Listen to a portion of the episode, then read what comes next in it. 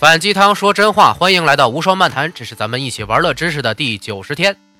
二十四种质疑问句和回应策略，我们已经说过十五种了。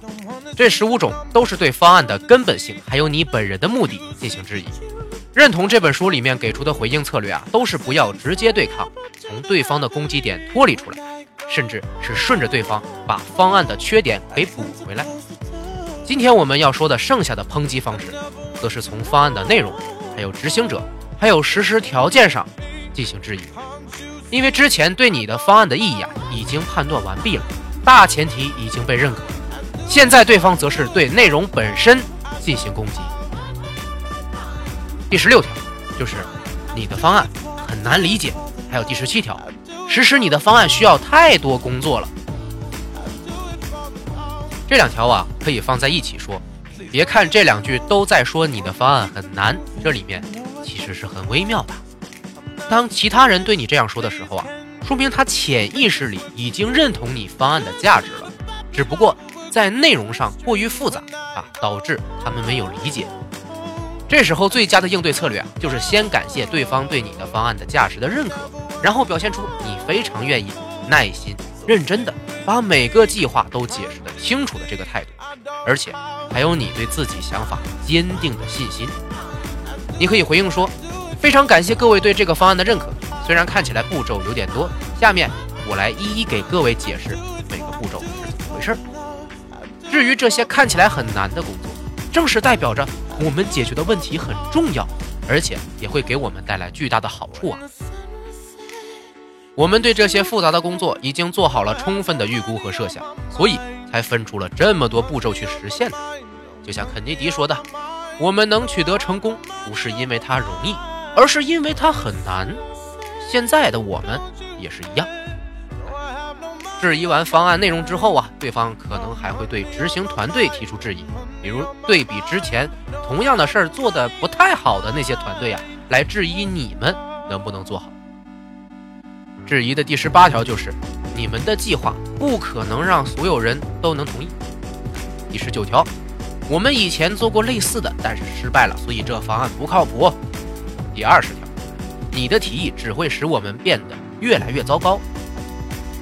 这三条就是从执行团队无法达成共识以及执行上的困难出发来进行攻击。最好的应对策略自然不是试图说服所有人都赞同你的观点，因为让所有人都同意去做一件事啊是不可能的。你首先应该说明情况啊。已经和之前发生了变化，现在是由不同的人在不同的时间来执行，那不可能和以前还是一个样子了。再者，表示你对于团队的信心，表明啊你们一直在与时俱进。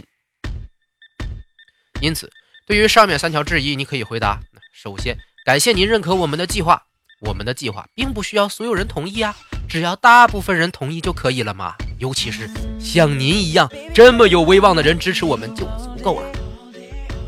对待第十九条，你可以这么回啊：我们非常真切地感受到了您参与这次讨论的热情。不过，看看我们现在的团队，我相信没有什么困难是我们克服不了的。这也是我们对计划这么有信心的原因呢。回应第二十条，你可以说。您说我的提议会让咱们变得更糟糕，可是我和我的伙伴们目前所做的一切都为大家提供了好处啊！这说明我们是有能力更好的为大家服务的，而且我们还会变得越来越好。最后四种质疑啊，则是根据判断实施条件不足来提出的抨击和质疑，包括时间呐、资金呐、还有环境啊等等诸多条件的。可是。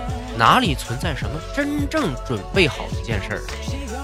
最佳时机从来不是在你准备好的时候出现的，它只出现在所有人情绪高涨、都准备撸起袖子大干一仗的时候。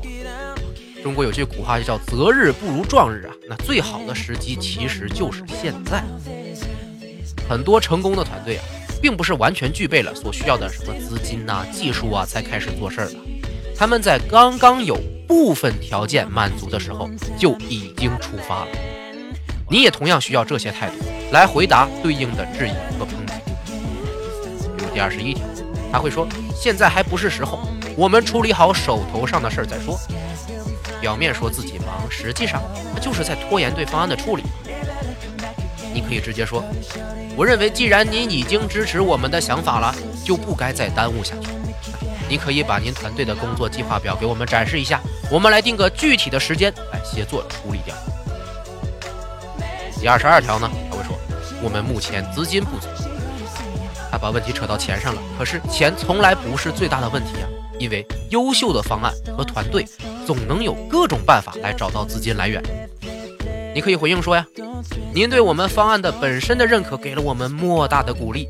关于资金问题，我们可以找到关系好的人进行筹资，而且现在众筹啊、贷款呐变得这么方便，只要我们都相信这事儿可以做，资金就不是问题。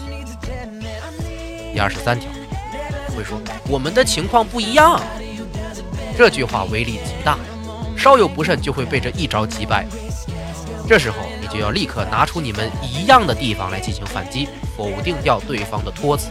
比如说，具体情况需要具体分析，那这是没错的。但是只要是一个团队去执行一个方案，本身的流程和目标啊都是一样的。您说的不一样，只是一些表面条件不同。它并不是本质不同，就像不同的数学题条件都不一样，但是都可以用同一个公式来计算出正确答案第二十四题，他说，我们就是不具备可以做好的条件，这就是死皮赖脸型的哈。你需要不断的追问对方认为什么条件才是对的，然后你再去论证这些条件，要么是你可以做到的，要么就是他无中生有的。比如说。您认为这个方案到底需要什么条件才能做好呢？事实上，这些我们都具备呀。我们只要按照步骤去实现就可以了。到这里啊，二十四种评审会议常见的质疑方式和应对策略，咱们就说完了。您可以看到，其实认同这本书里最重要的核心观念，就是鼓励大家和那些抨击你的人去对话。对待这些质疑最好的方式，不是用复杂的人际关系呀，或者冗杂的长篇大论呐去批驳、吵架，而是干脆利落的理性攻击。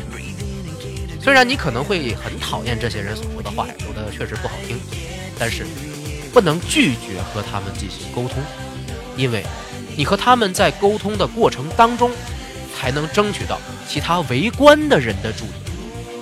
这个过程。还会让所有的问题都暴露出来，每个人都能意识到困难在哪儿，从而更好的协作去解决问题，并且原来持围观态度的吃瓜群众啊也会参与进来，转而支持你的观点，这才是最好的寻求认同的方法。饿了么的创始人张旭豪说呀，每一个创业者在刚开始做事儿的时候都是不完美的，好的创业者都是成长出来的。比方说他自己刚开始创业的时候，就是上学的时候啊，和几个大学同学一起开小摩托送外卖，还派过卧底去刺探竞争对手的情报。后来一步步的成长，才变成行业巨头的。现在他天天对外说的什么商业模式啊、经济理论呐，刚开始创业的时候他哪说得出来呀？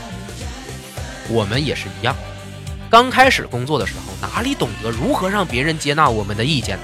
只会像愣头青一样。哎呀，直来直去的表达观点，就容易和别人起冲突嘛。但是我们必须不断的找到所有可以成长的途径，才能变得更好。首先，就从认同别人，让别人也能认同自己这件事儿开始吧。around.